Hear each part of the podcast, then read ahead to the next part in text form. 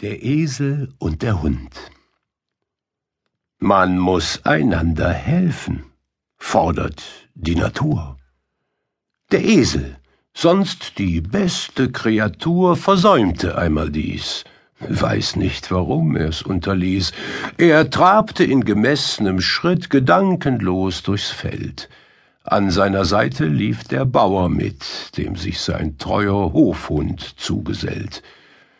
Der Mann legt unter Bäumen sich zum Schlaf, der Esel macht sich drauf ans Grasen und freut sich, dass er's günstig traf. Rings grünt ein schmackhaft frischer Rasen.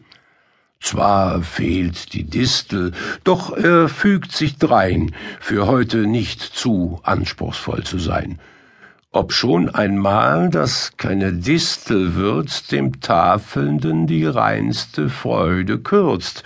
Nun, Langohr weiß es zu ertragen und sich für diesmal zu bescheiden. Der arme Hund sah zu mit leerem Magen und sprach, Ach, Freund, wie muss ich Hunger leiden?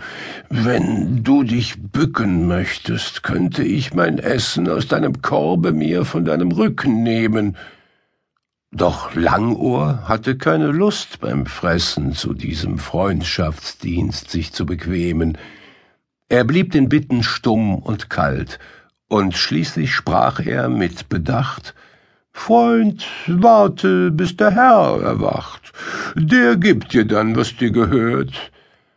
Kaum ist's gesagt, stürzt aus dem Wald ein Wolf, den auch der Hunger plagt. Äh, zu Hilfe! ruft der Esel ganz verstört. Der Hund bleibt regungslos und sagt, Freund, warte, bis der Herr erwacht und sich zu deinem Schützer macht. Flieh nur einstweilen, bis er kommt, das ist mein Rat, der dir am besten frommt. Und holt der Wolf dich etwa ein, so schlage unbedenklich drein. Es ist nicht lange her, dass man dich neu beschlagen. Er brauchte weiter nichts zu sagen. Schon nahm der Wolf den Esel fest beim Kragen. Ich meine, dass es stets das Beste sei, der eine steht dem andern treulich bei.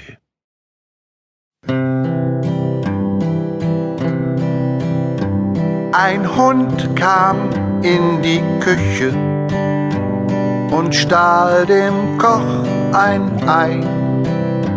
Da nahm der Koch den Löffel und schlug den Hund zu breit da kamen viele Hunde und gruben ihm ein Grab und setzten drauf nen Grabstein, worauf geschrieben stand, ein Hund kam in die Küche und stahl dem Koch ein Ei.